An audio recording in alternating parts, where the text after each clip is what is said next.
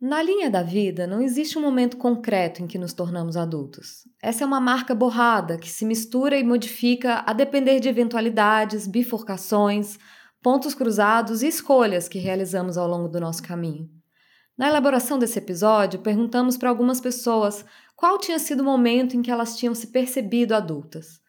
A maioria das respostas narrava algum grande evento, como a maternidade, a perda do pai ou da mãe, mudanças para lugares distantes dos seus entes queridos. Esses momentos em que nos flagramos no papel de adulto de uma situação podem ser bem marcantes, mas não são apenas os grandes eventos que constituem a nossa maturidade. São as delícias e dificuldades do nosso cotidiano que nos fazem adultecer. E não tem receita. Cada um vai ter a sua própria história e o seu próprio momento de virada. O negócio é relaxar e aproveitar a brisa no caminho. Então, vamos conversar?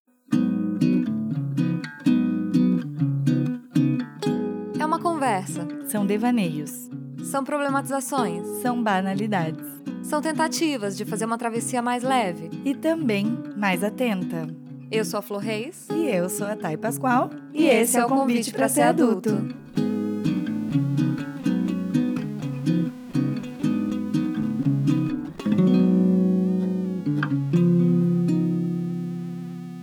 Oi, gente, tudo bem com vocês? Voltamos para mais um episódio do Convite para Ser Adulto para falar sobre ser adulto hoje. Olha, olha, olha só. só. Ai, olha, como vocês estão? Contem pra gente, já é outono, esse ano voando, voando.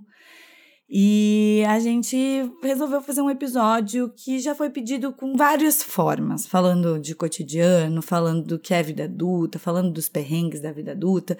E a gente transformou isso mais ou menos, tá, mas existe um momento, né? A gente pegou esse ponto para tentar ir pensando nessa pauta de hoje. Existe um momento de virada, um momento que a gente assim, ah, agora eu sou adulto.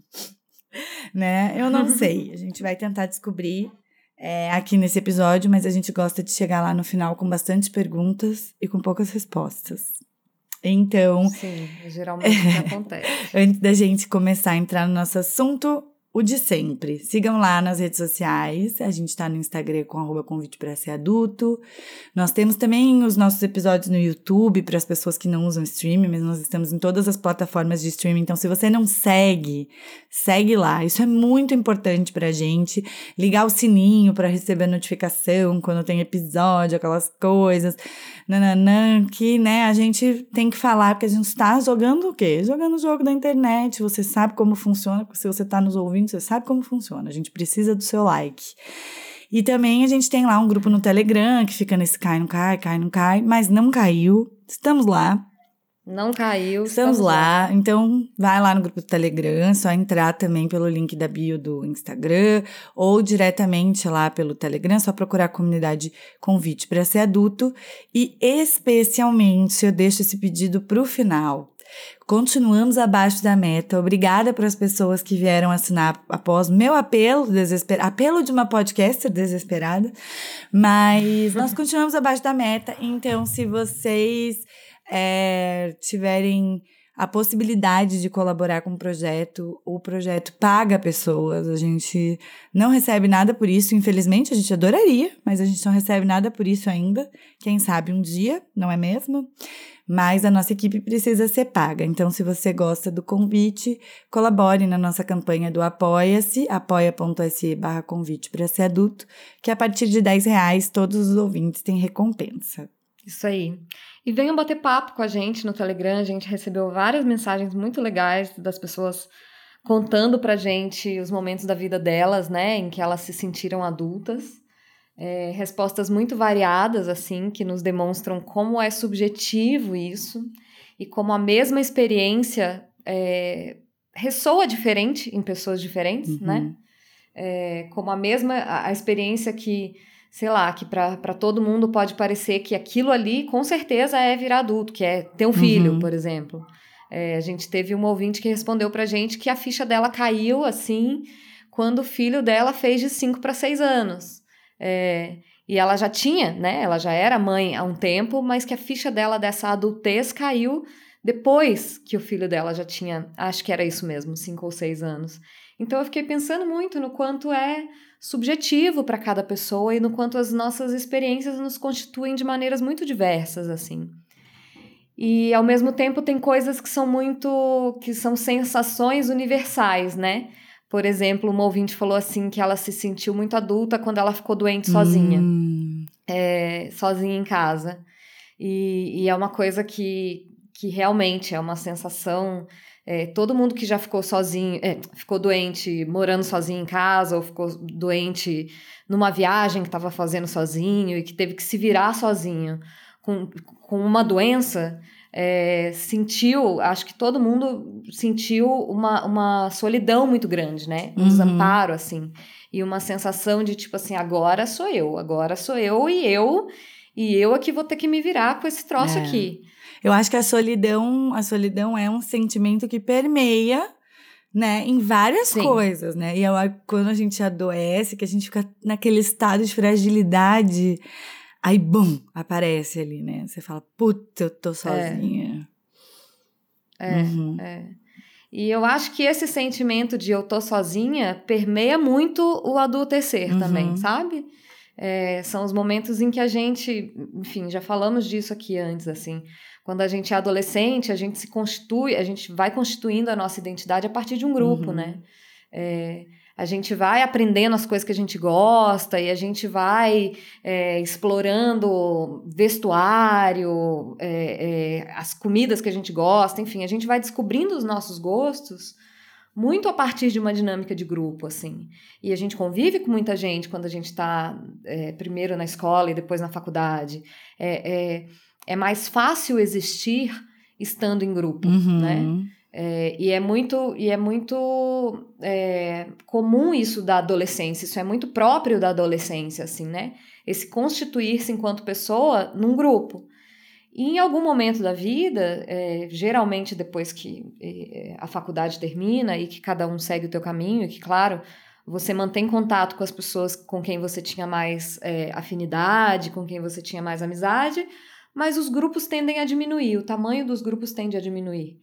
E aí a gente vai descobrindo momentos de solidão, né? Isso na normalidade da vida, assim, né? Porque tem muita gente que é confrontada com uma necessidade de adultecer muito uhum, cedo. Ah, né? sem dúvida. Agora, na pandemia, a gente viu, é, eu não vou saber o número, mas assim, é, as milhares de pessoas que ficaram órfãs na pandemia, Sim. né? É, que perderam pai e mãe, ou que perderam ou o pai ou a mãe. É, então, assim, muita gente foi confrontada com uma obrigação de se tornar adulto a fórceps, é. assim, na marra. E né? essa coisa. Seja pela perda dos pais é, ou seja por outra essa coisa. Essa coisa da perda dos pais apareceu, né? As perdas aparecem.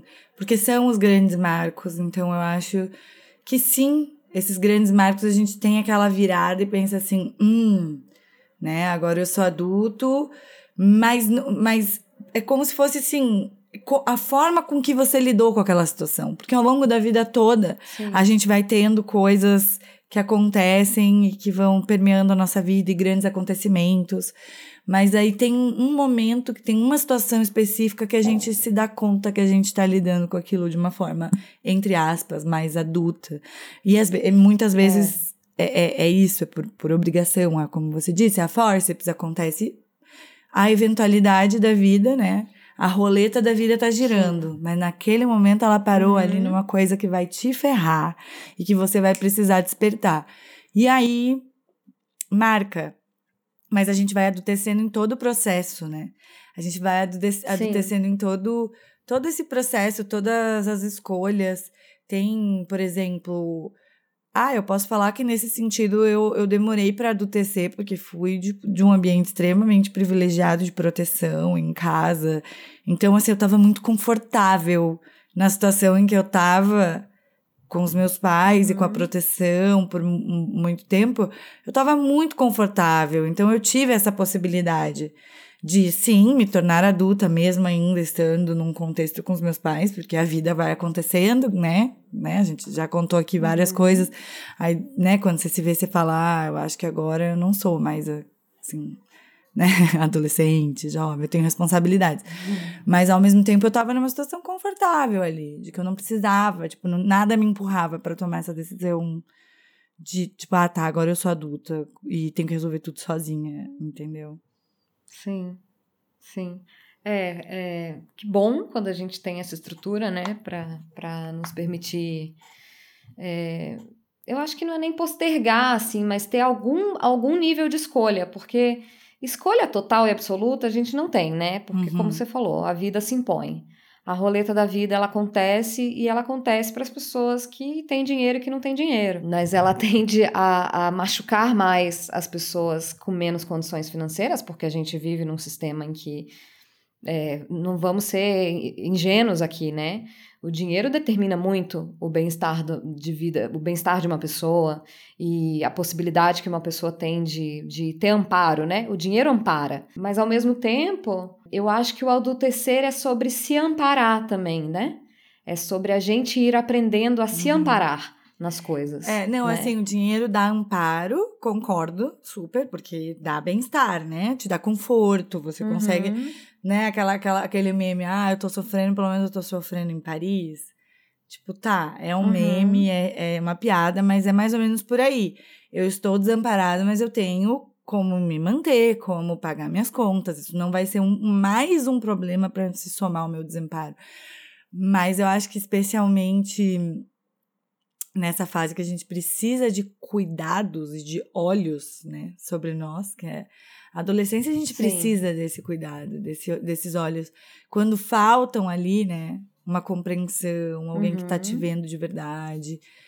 Aí a pessoa também vem de uma situação de um desamparo emocional, que aí esse, esse cruzamento para a vida adulta é ainda mais borrado, né? É, é, esse amparo do dinheiro é absolutamente uhum. relativo, né?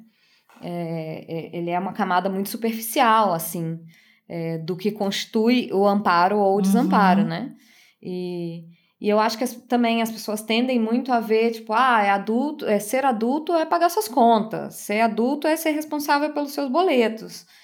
E, e eu acho que aqui no convite a gente está sempre entrando em temáticas e, e conversando sobre coisas que demonstram que não é bem assim, né? que tem muito tem muito adolescente com renda, gente. É, é, e tô falando tanto do ponto de vista temporal, né? Porque hoje em dia, com redes sociais, é, influenciadores, etc., a gente tem cada vez mais adolescentes que fazem muita grana, uhum. né? A possibilidade de adolescentes mesmo, pessoas é, é, temporalmente na fase da adolescência, fazerem muita grana.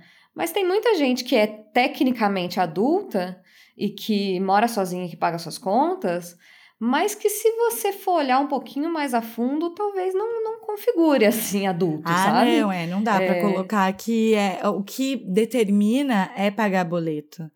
Não é, não é. Não é. Nunca. Não dá para dizer. Não dá para dizer que seja simples assim, ah, eu recebi salário, então agora eu sou adulto, sabe? Claro, é, é um marco de vida que nos dá a sensação é, de adultez. Mas também, eu acho que uma das principais coisas, e que a gente já falou em episódios anteriores, é, é não é um ponto que você chega lá e você chegou e pronto, acabou, sabe?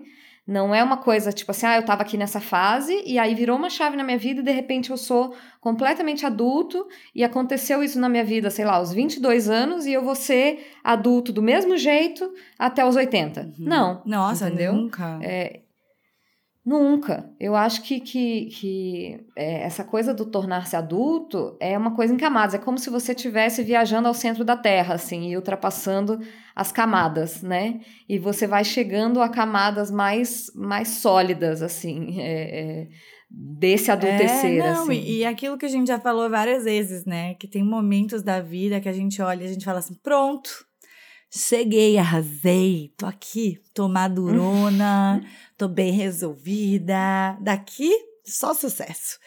E não é assim. É, já entendi, já entendi o, mundo. o mundo. E daí vem, você toma um cataploft e você muda. Então a gente mesmo começou esse programa, né? O convite para ser adulto, falando de vida adulta, mas não tinha uma pandemia no mundo. Foi até o que eu escrevi uhum. na newsletter, na última, que foi aberta para o pessoal eu escrevi isso porque é isso, tipo, eu falava coisas há dois anos atrás que parece que eu falava num mundo que já não existe mais. Eu, eu me reescuto muito pouco, assim, hoje em dia, né? Porque já enjoei. Eu já enjoei, porque a gente tem que reescutar quando vem pra editar. Né? Tem uma hora que a gente não tá mais uhum. aguentando escutar, né?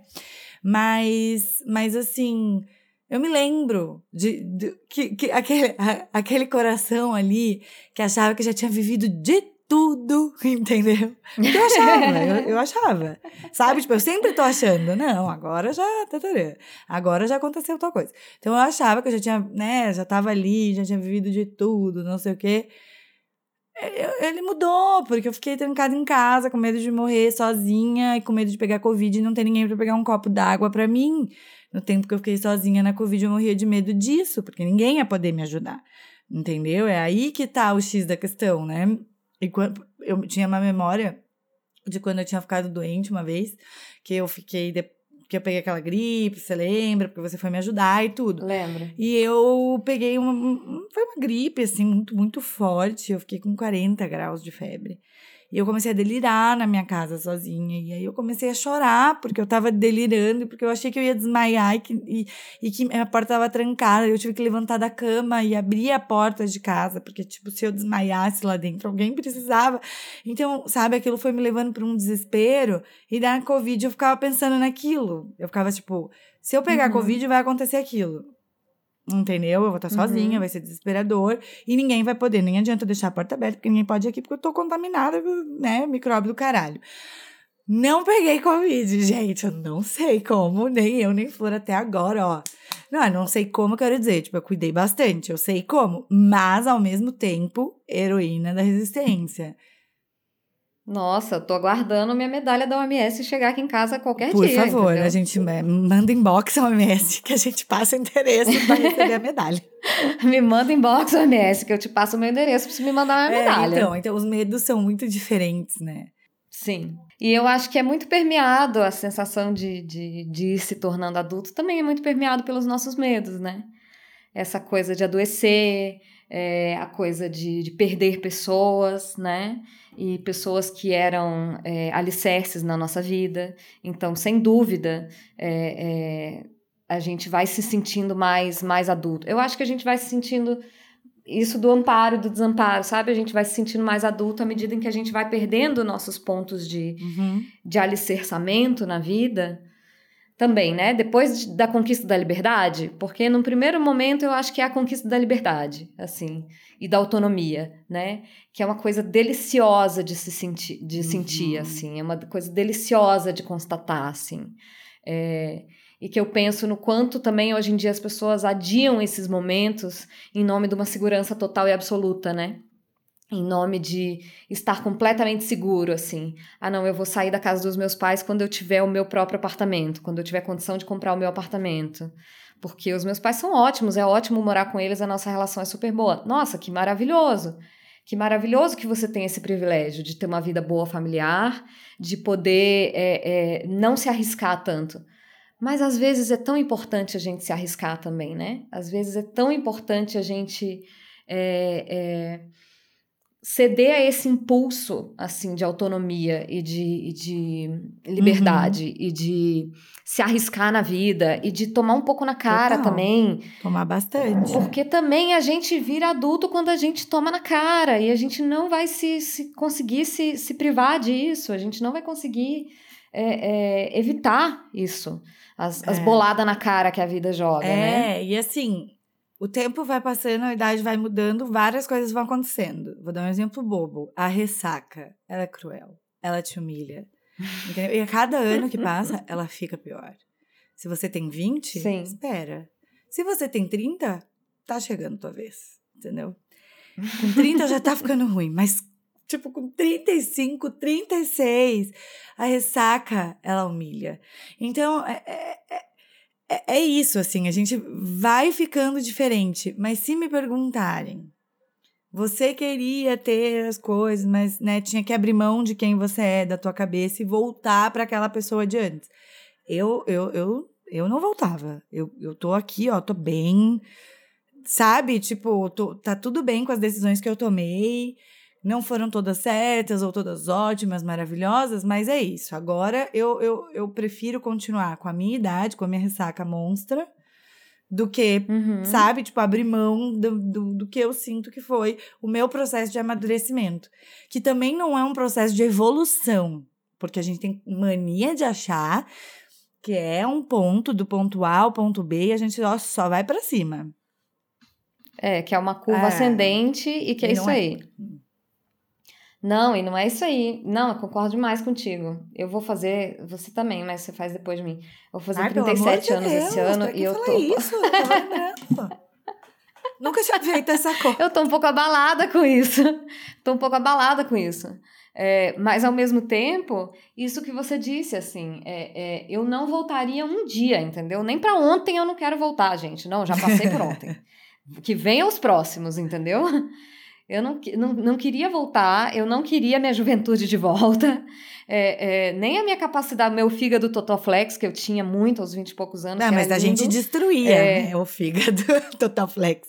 A Exatamente. gente falou: você tá bom demais, eu vou te estragar, entendeu? Nem Vodka ele eu não queria de volta, reais. assim. Se eu tivesse que abrir mão de, de né, de tudo que a gente aprendeu, de tudo que a gente viveu, de, mesmo das, das, das porradas, sabe? Até as porradas que eu levei, assim, eu, eu ah, eu trocava elas, entendeu? Assim, mas, mas deixa, tudo bem. A gente convidou a psicanalista Ana Laura Jongo. A Ana Laura, ela é psicanalista e membro da APOA. Ela também é psicóloga e mestre em psicologia. E ela estuda muito essas questões da adolescência, da passagem para a vida adulta e vai falar um pouquinho pra gente sobre como que funciona essa passagem.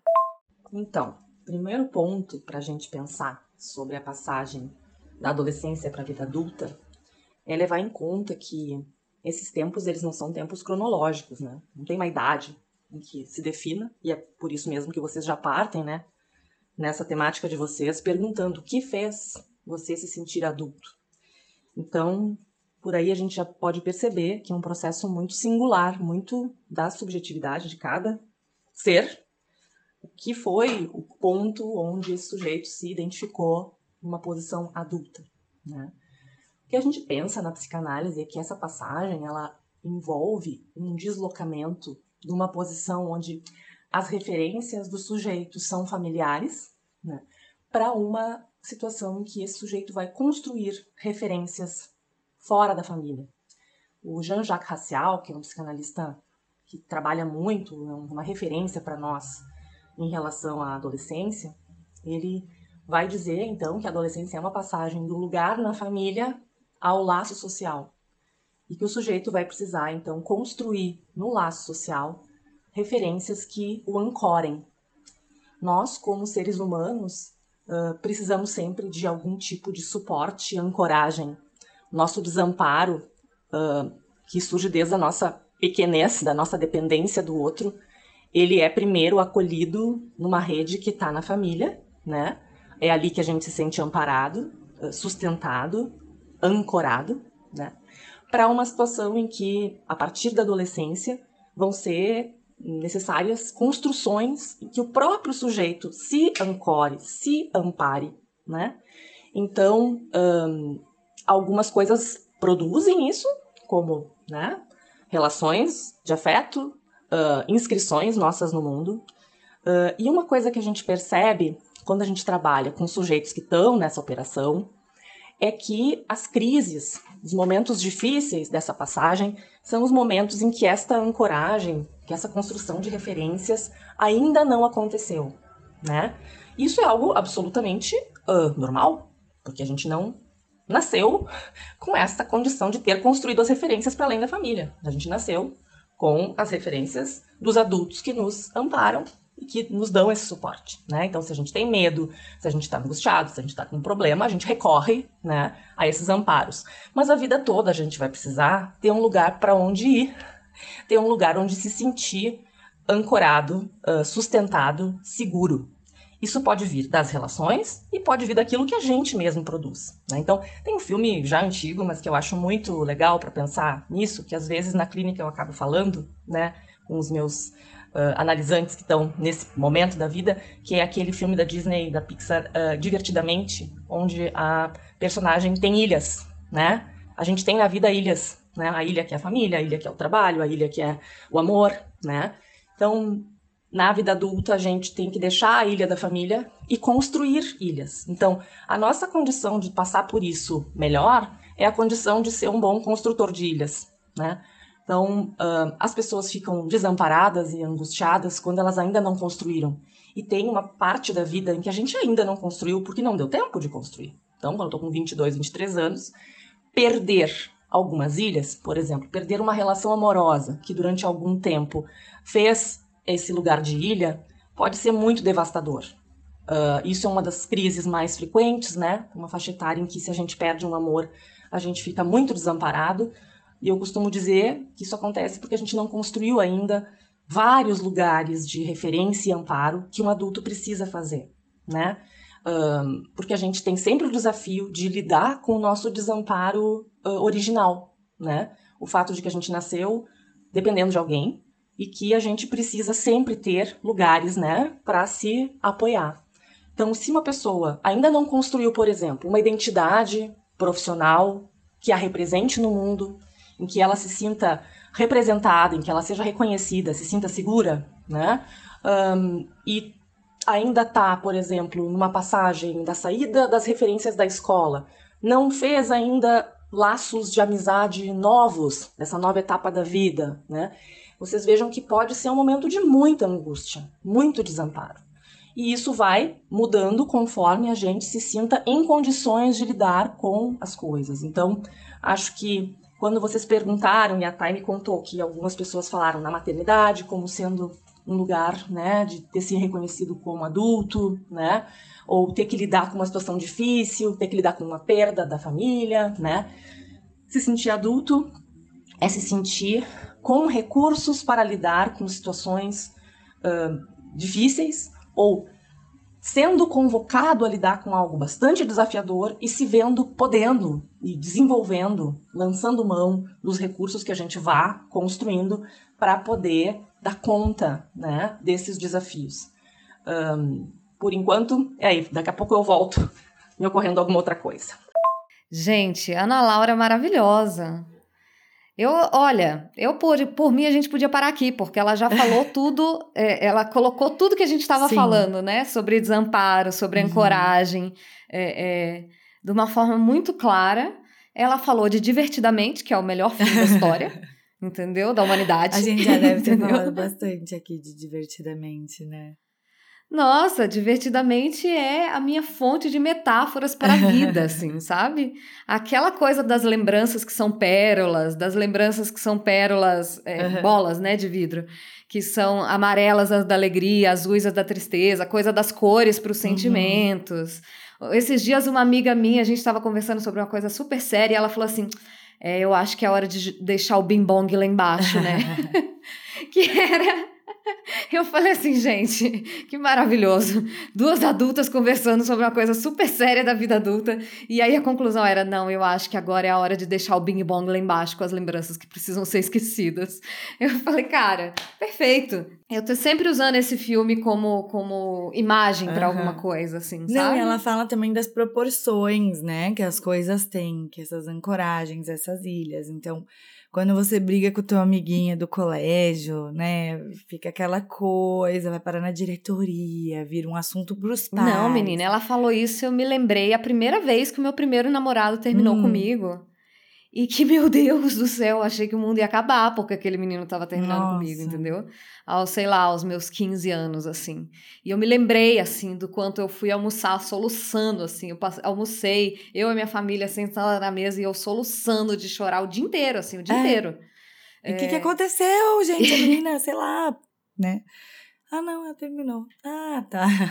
Não, mas assim, eu acho. É, ele terminou comigo, que fique a claro. nossa função, assim, a nossa função também hoje no lugar dos adultos, né? E barra educadores, barra cuidadores, é também entender que é, tem uma proporção diferente pro para a pessoa que está vivendo isso. Que eles não têm ilhas, que a gente vai ter paciência, vai ter que ter paciência para é, eles construírem Mas não só os né? adolescentes, né? né? Os jovens mesmo dos seus vinte e poucos anos hoje, os, assim, os jovens de vinte e poucos anos, vinte anos, assim, nessa faixa do, do, dos vinte anos hoje, é, é, ainda é quase um pós-adolescente. Eu não sei se se usa esse termo tecnicamente falando ou não, mas é, né? Na nossa sociedade hoje, do jeito que a gente está operando, ele é. Se a gente fala em pré-adolescente, a gente tem que poder falar é, em pós-adolescente. É quase uma pós-adolescência ali, né?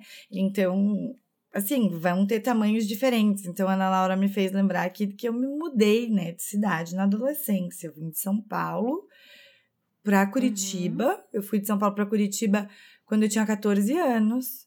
Então, foi naquela virada para o último ano do do ensino fundamental. Ensino fundamental. E eu perdi uhum. o meu minha, minha viagem de formatura com a minha turma, com as pessoas que eu me identificava, com o colégio que eu tinha estudado desde sempre, minha vida inteira, que era uma metodologia uhum. montessoriana, é, completamente diferente.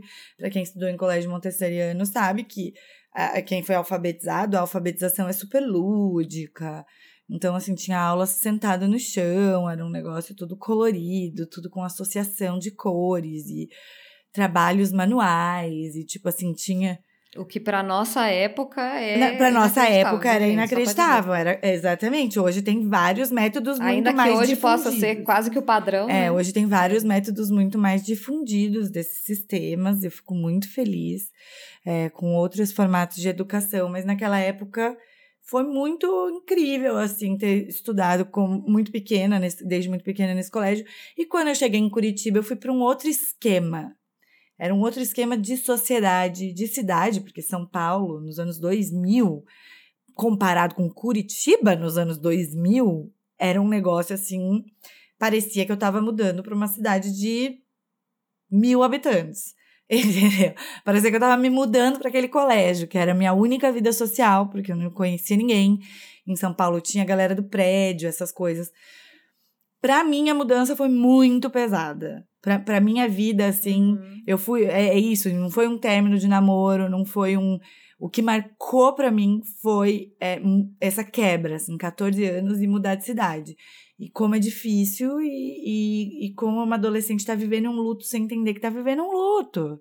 Entendeu? Sim. Então, que é o que a Hayley está vivendo divertidamente. Isso! Uma mudança de cidade. Uhum, divertidamente fico muito louco quando acontece é, isso. Quando acontece um grande marco, quando você Sim. ainda não tem ali, talvez, o estofo, né?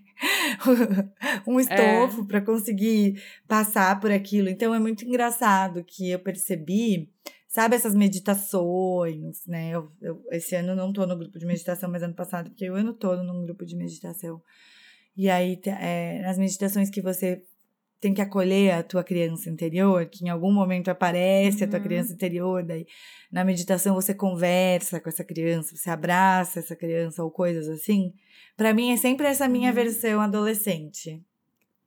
Uhum. Tipo, nunca é criança. Eu vou acolher essa menina, porque foi um sofrimento para mim aquilo. Então eu não virei adulta Sim. com a minha mudança com 14 anos, mas não dá para negar que ali teve um negócio assim, sabe? Que fez assim. Sim. Eita. Que merda.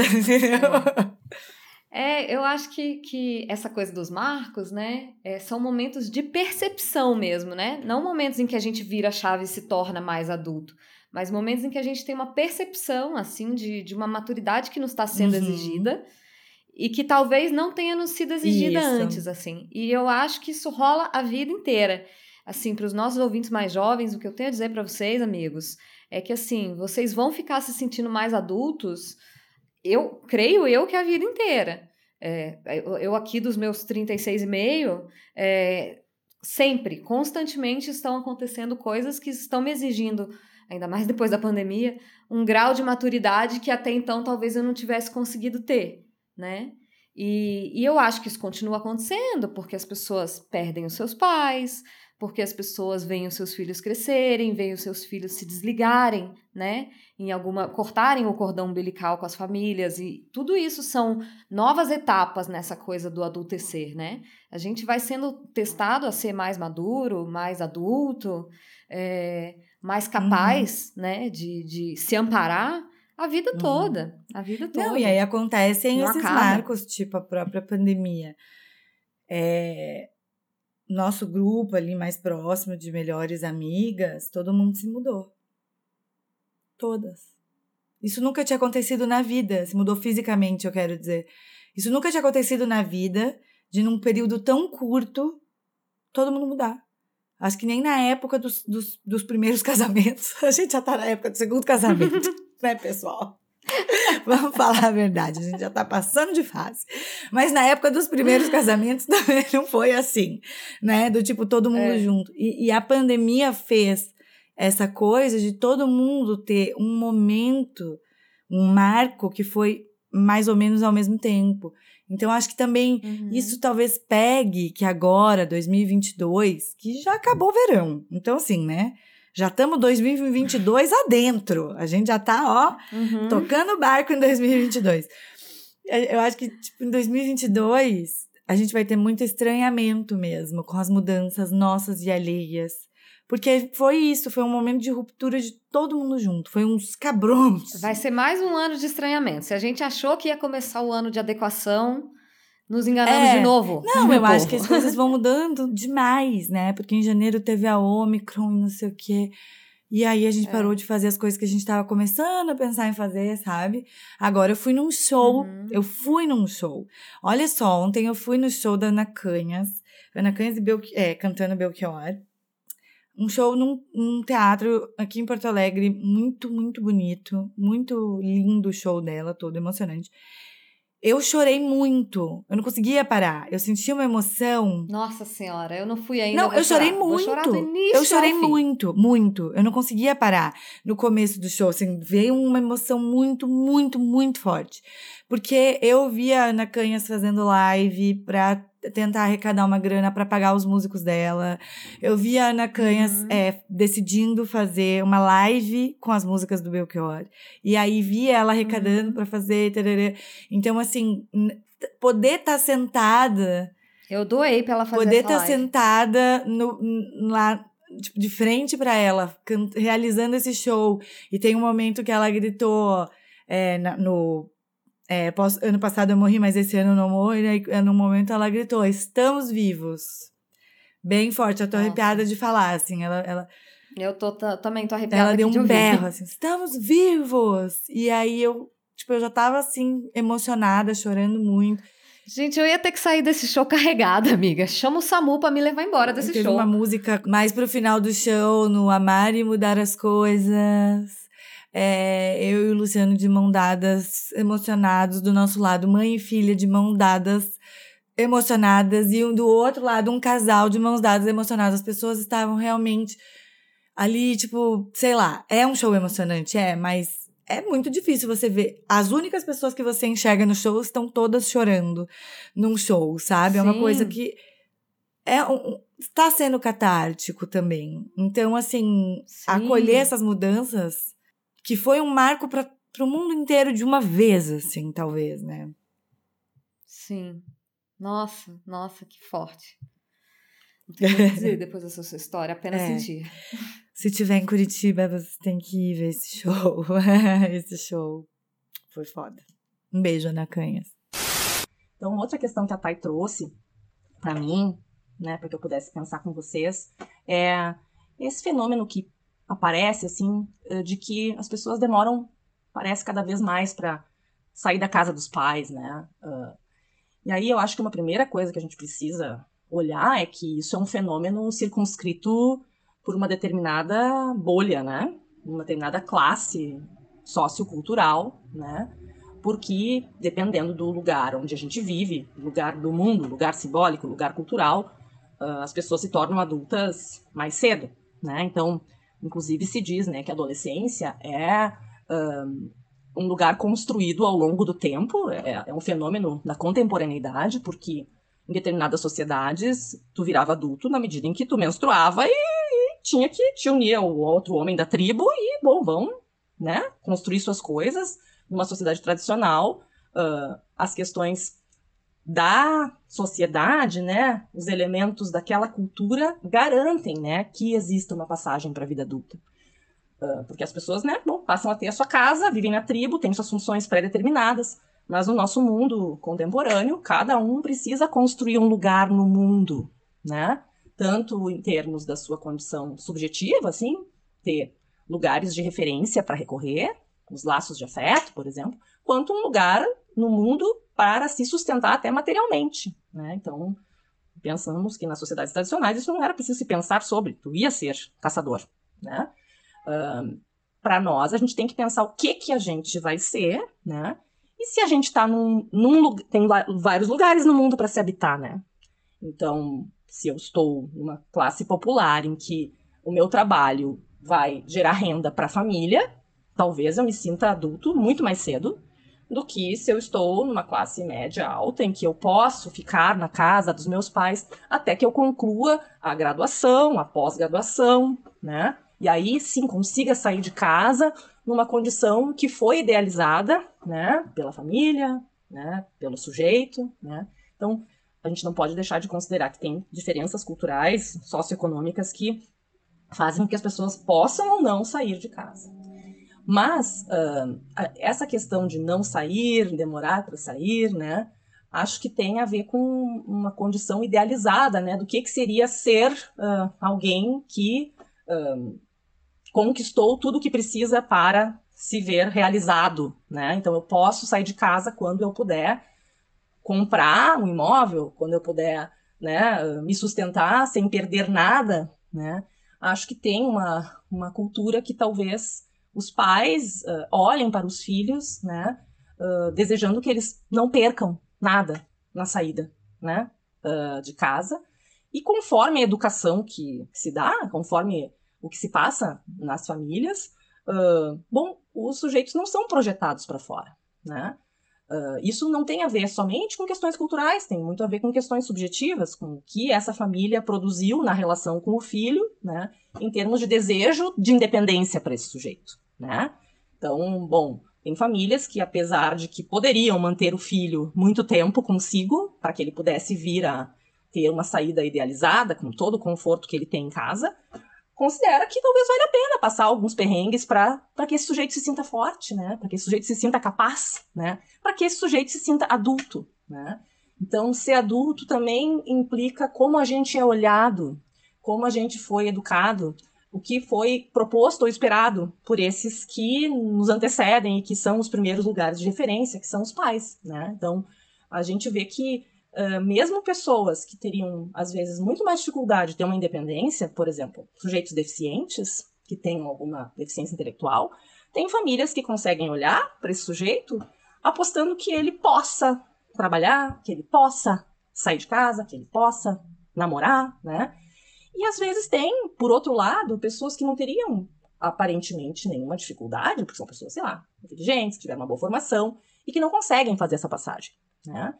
Então é a passagem que eu chamo de sair desse lugar de retaguarda que a família dá para encarar uh, ser o seu próprio construtor de lugares no mundo, né? Eu diria que ser adulto é ser alguém capaz de construir lugares no mundo, né?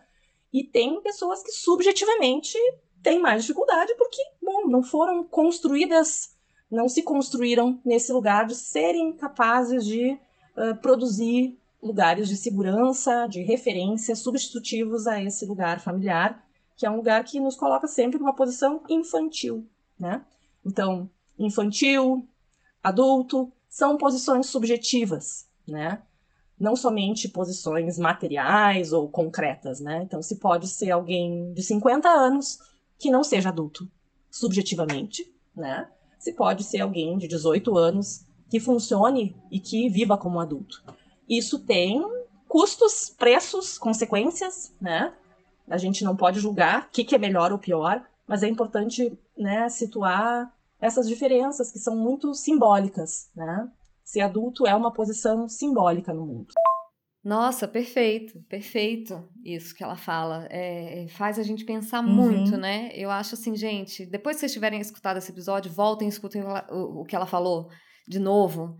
Porque tudo que ela fala sobre como a nossa, o nosso círculo, a nossa família nos constitui como capazes, mais ou menos capazes de, estar, de estarem no mundo, né?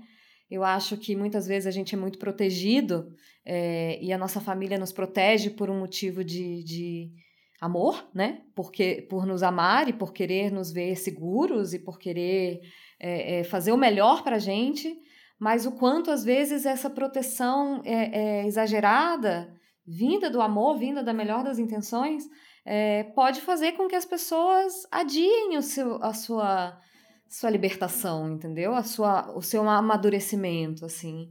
É, e também o contrário, uhum. né? O quanto é, famílias. É, enfim, nada é preto e branco, né? É, famílias muito livres podem acertar muito e errar uhum. muito. E também o que a gente vai fazer a uhum. partir disso, né? O que a gente vai fazer a partir da superproteção, da falta Sim. de proteção, é, dos nossos desejos, né? O quanto dos nossos desejos a gente vai conseguir uhum. bancar, né? De, de sair, né? De sair do, do, do, seio familiar, né? De sair de debaixo das asas dos seus pais, às vezes do grupo que você escolheu, é, às vezes não pode não ser a tua família, né?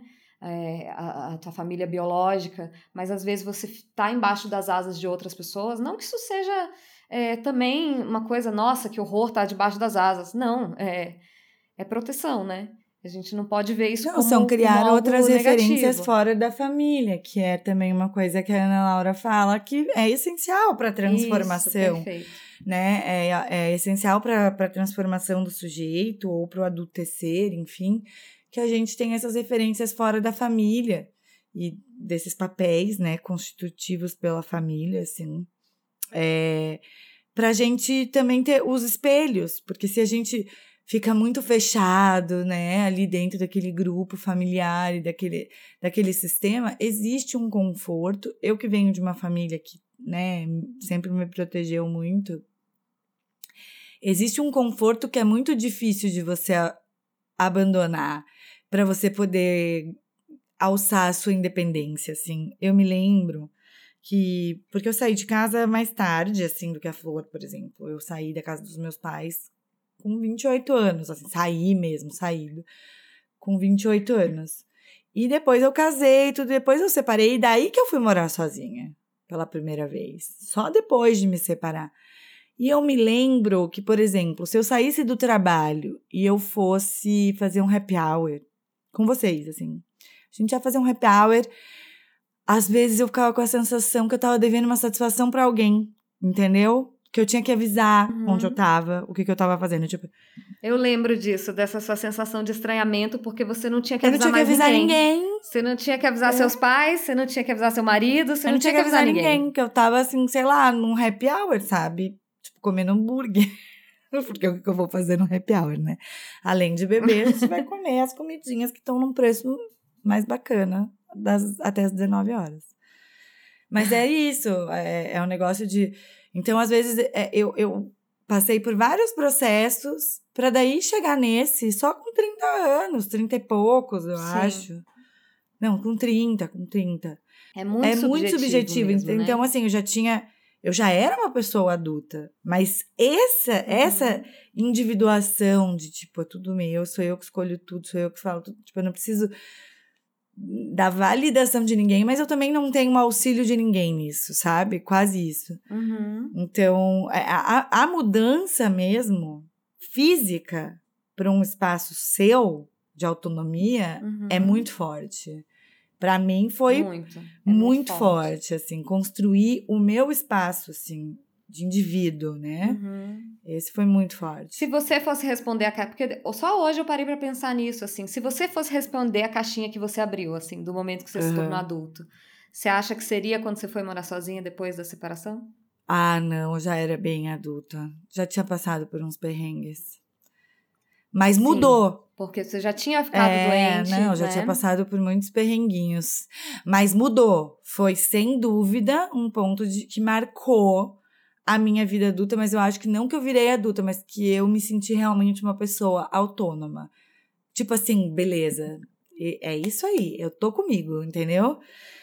Antes eu achava que eu talvez não achava assim tão conscientemente, mas eu acho que eu achava que eu dependia de ter, sabe? Eu, eu nunca tinha me visto como um ser autônomo, mas eu já era bem adultinha. E você?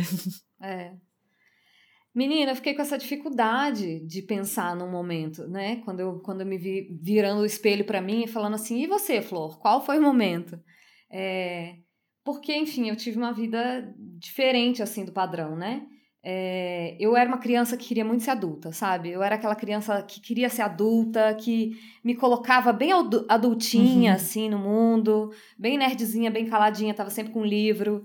É, e eu me lembro desse desejo, de ser uma criança que o meu grande desejo era uhum. ser adulta. Pra quê, né, gente? A gente, a gente ganha o que a gente pede. É, talvez eu não devesse ter, ter desejado tanto, assim, porque eu tive circunstâncias de vida que, que me obrigaram a adultecer cedo, assim.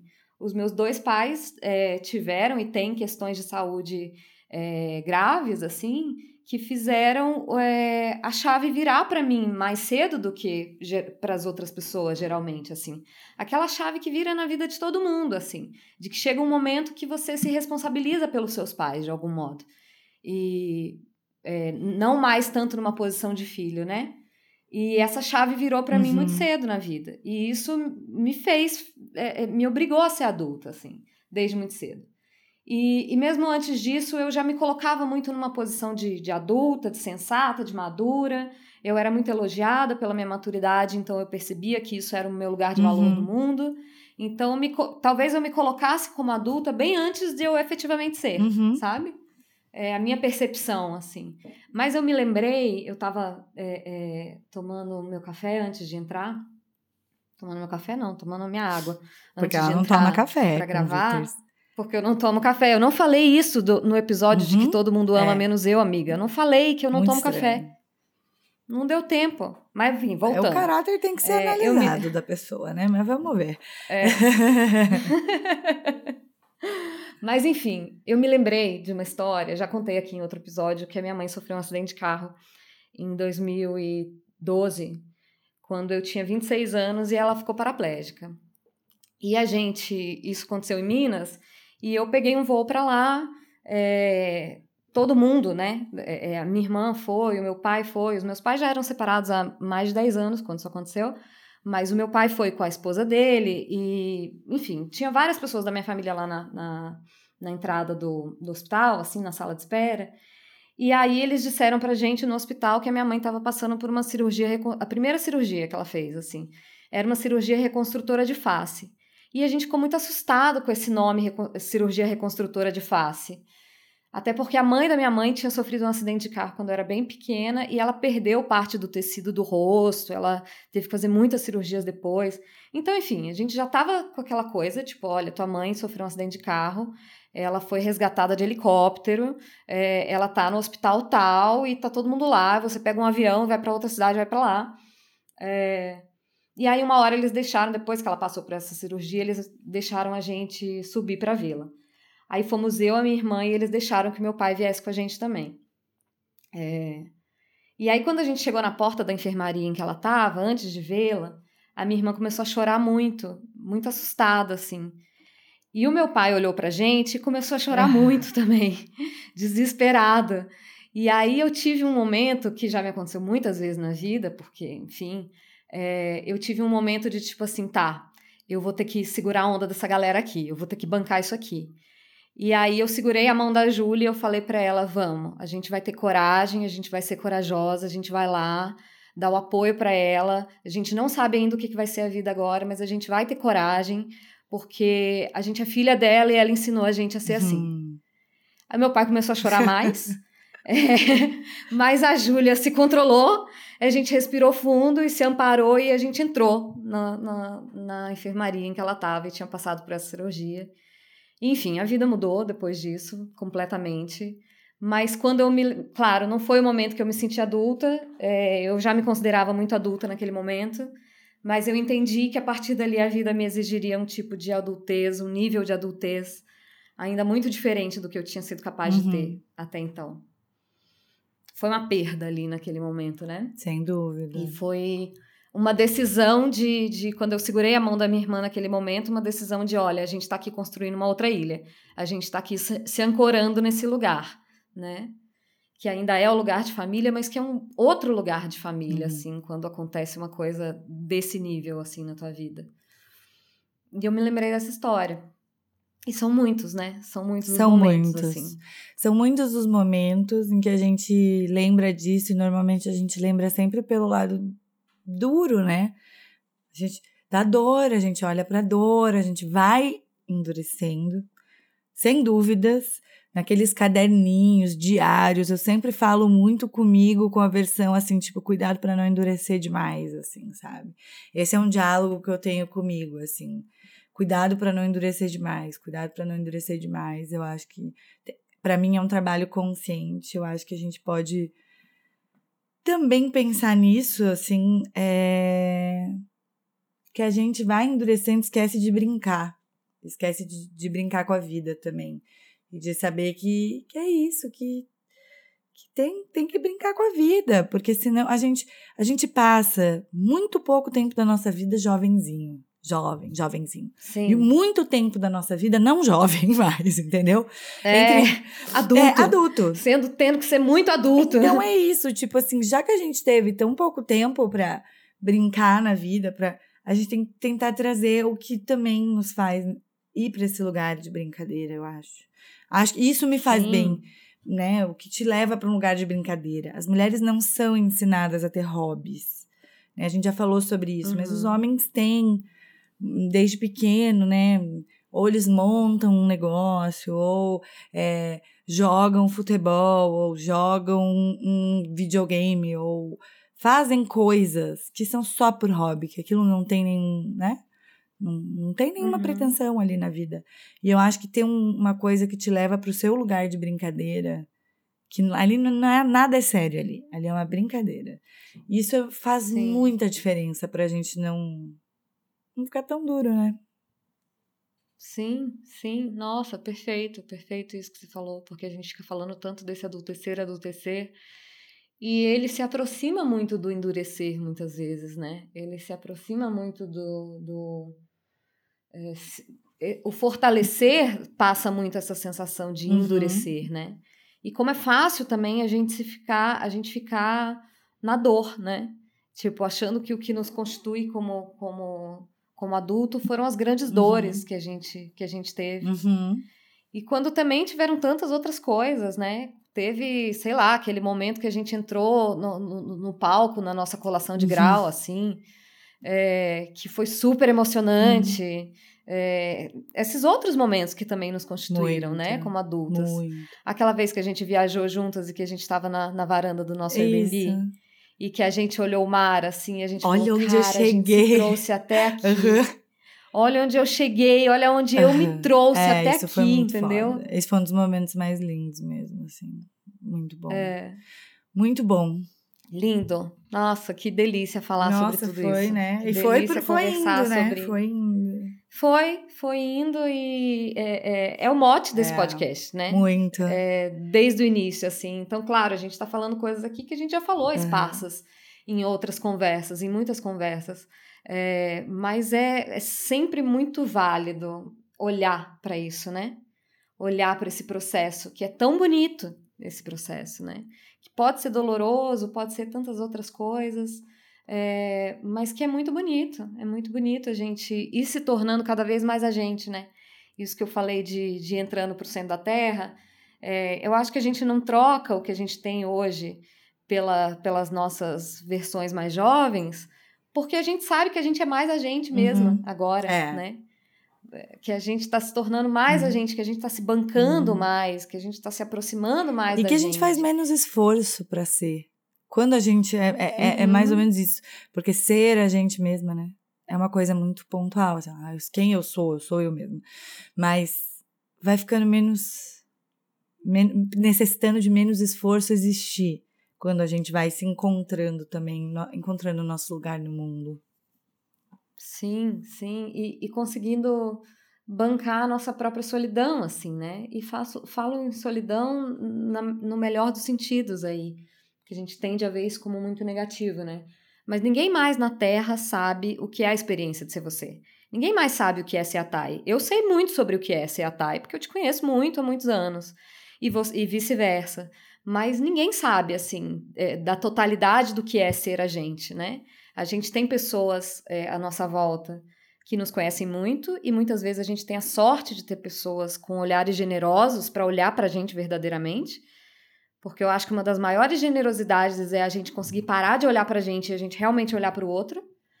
Então, tipo, que privilégio quando a gente tem pessoas que nos conhecem muito bem e quando a gente tem pontos de ancoragem firmes, assim.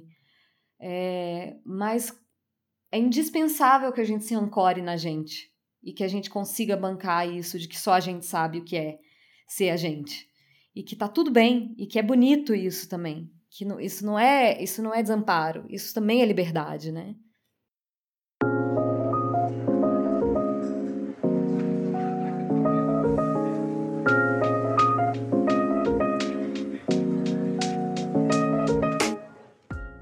Vamos para as indicações, então. Eu tô gravando, gente, segunda temporada do Na Sala de Espera, aquelas que já faz o próprio, próprio merchan do outro podcast. Faz o merchan, que é a Estamos hora. Estamos gravando segunda temporada do Na Sala de Espera. A gente vai falar de família e psicanálise. Tá tudo. Então, assim, conviters que só querem saber sobre família, relação com pai, relação com mãe, como que a gente fala de mãe narcisista. Que... Vai lá, no Na Sala vai ter tudo isso. Mas eu tô mergulhada um pouco nessa temática família. E eu li um romance familiar chamado Somos Todos Adultos Aqui, da Emma Straub é uma autora norte-americana, mas o livro é muito gostoso. Uma história familiar com. Assim, as personagens são uma delícia, você fica torcendo pelas pessoas, assim. Bem bonito. E jovens. Colocamos a Anitta em primeiro! Uhul! Hoje a Anitta acordou, hoje é sexta-feira, dia 25 do 3 que a gente tá gravando. A Anitta chegou, a primeira brasileira a chegar no top 1 do Spotify. Eu contribuí Tô, já me vou envolver. A música não sai da minha cabeça. Mas agora tá na hora, então, da gente tirar o título. Coloca Manita! Transfira teu título agora. Então, é só isso que a gente precisa fazer. É, regularizem, regularizem seus, seus, títulos de eleitor. eleitor. Para quem está em outro domicílio, outra cidade, até 4 de maio, a gente vai poder fazer isso. Esse ano é muito, muito, muito, muito, muito, muito, muito, muito, muito importante. Não existe convite para ser adulto mais convite do que esse. Então, gente, vamos lá. Eu sei que tá todo mundo falando disso, mas aí você tá ouvindo aqui isso em mais um lugar. Agora eu vou. Então, vão. Vamos, vamos renovar aí a acertar o nosso dever eleitoral para a gente poder exercer o nosso voto. E tem um episódio novo do Greg News que se chama Adolescência, em que tá ali explicadinho o quanto os adolescentes estão sofrendo e vão sofrer muito mais ainda nessa gestão. E o quanto é importante que esse público vote. Então, se você tem uma irmã, uma prima, um primo, um amiguinho, um estagiário, um menor aprendiz na tua empresa, vamos fazer essa campanha e fazer os jovens votarem. Isso. Fora Bolsonaro. Exatamente. Fora Bolsonaro. É, bom, divertidamente, todo mundo já viu. Volta lá e vê de novo, porque é melhor filme da história. É, depois dele foi o Soul, também da Pixar, que é maravilhoso mas divertidamente vai fazer você ter metáforas para falar de, da, da sua psique o resto da vida. É, e as pessoas vão entender exatamente quando você falar assim, meus divertidamente estão tudo louco aqui dentro. Pronto, tá, todo mundo já entendeu. Sim. É, eu me lembrei do filme Lady Birds também, que não é novo, mas que é assim um, um filme de, de formação, né? Um romance de formação e que é delicioso, que é lindíssimo. É, e é isso, gente. Fiquem bem. É isso, pessoal. Nos sigam lá, convite para ser adulto. Apoiem a nossa campanha, grupo do Telegram. Muito obrigada por estarem aqui mais uma semana. Exatamente, muito gostoso ter esse papo com vocês. A gente espera que vocês tenham gostado. E nos encontrem em nossas arrobas pessoais, né? A minha é Thay Pascoal uhum. no Instagram. Aí eu tenho umas outras redes. Sim, Tayane Pascoal tem outra, mas eu sou mais velha. Eu sou a primeira Tayane Pascoal do Brasil, ok? Ai, a minha arroba é Flor Underline Reis. É, a nossa arroba é arroba convite para ser adulto e a gente também tá no e-mail convite para ser adulto arroba gmail.com. É isso. É isso, galera. Um beijo. beijo.